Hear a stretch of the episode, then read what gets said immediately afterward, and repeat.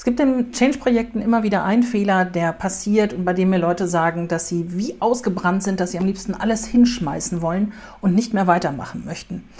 Und dieser Fehler wäre so vermeidbar, wenn man ein bisschen anders dran geht an die Change-Kommunikation. In diesem Video heute möchte ich dir zeigen, was dieser Fehler ist und natürlich, wie du ihn für dich und dein Projekt vermeiden kannst. Ich bin Stefanie Selmer. Seit etwas mehr als elf Jahren begleite ich Unternehmen durch Change-Projekte, durch Change-Prozesse und helfe ihnen mit der passenden Kommunikation ihre Mitarbeiter und Mitarbeiterinnen auf die Reise mitzunehmen. Und genau in diesem Zusammenhang ist es immer wieder passiert, dass mir Changemaker erzählen, dass sie ausgebrannt sind, dass sie sich nicht gut fühlen, weil sie so viel Energie in ihre Arbeit gesteckt haben und dann doch letztendlich nicht viel dabei rumgekommen ist. Also schauen wir uns das doch mal an. So ein normaler Projektwerdegang äh, ist ja folgender. Du hast am Anfang dieses Projekt Setup, da ist noch relativ viel Zeit, also verglichen zu später ist es noch relativ viel Zeit, um dich zu sortieren, um Ideen auszuarbeiten, um dir irgendwelche Dinge zu überlegen, was du in die Kommunikation machen möchtest, Kanäle aufzusetzen, sich Rückkanäle zu überlegen. Alles super, alles toll.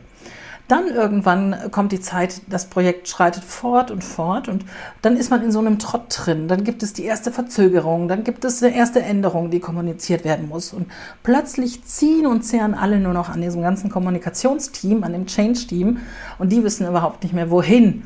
Jetzt haben sie ganz viele Kanäle, die sie bespielen wollen und auch müssen, weil sie damit angefangen haben. Und sie haben auf der anderen Seite so viel zu tun, um mit dem Tagesgeschäft überhaupt Schritt zu halten, dass das schon mal die erste Stressbasis ist. Also das die Grundlage ist schon mal Stress ohne Ende.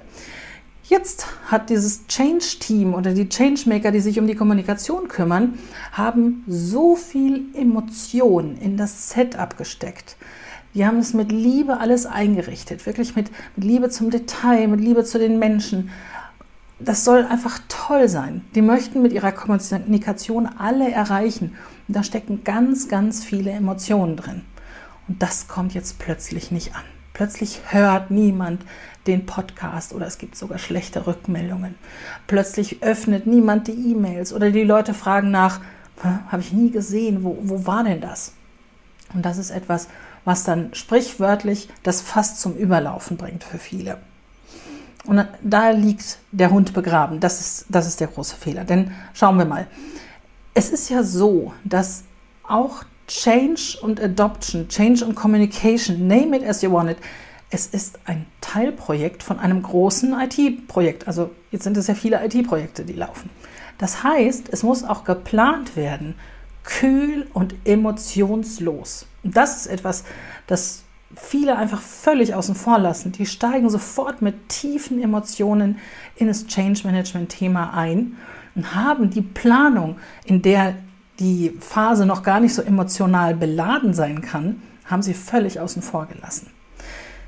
Also bitte, Change und Adoption ist in der Grundlage, in der Basis, im Setup etwas völlig ohne Emotionen. Es geht um Zahlen, Daten und Fakten, so leid mir das tut.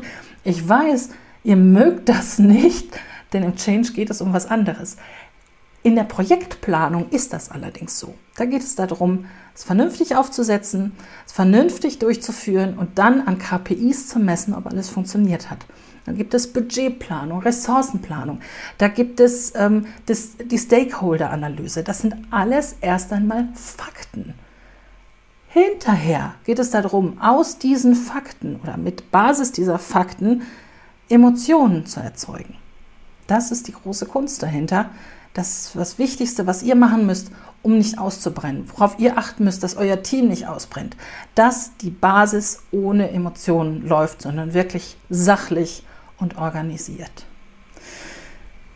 Ich hoffe, ich konnte dir damit helfen. Wenn das für dich interessant ist und du mehr zu diesem Thema erfahren möchtest, wenn du dich mit mir über Change Management, Change Kommunikation austauschen möchtest oder wenn du klar Unterstützung brauchst, um in deinem Projekt endlich voll durchzustarten, dann lass es mich wissen. Hier unter diesem Video findest du einen Link, da kannst du einen Termin zu einem virtuellen Kaffee buchen. Mach das einfach und wir sprechen in den nächsten Tagen miteinander. Bis dann, deine Stefanie.